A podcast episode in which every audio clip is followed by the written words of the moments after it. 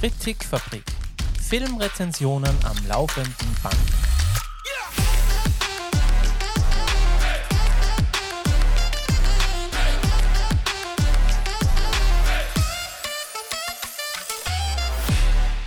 Ab 7. August überall, wo es Podcasts gibt.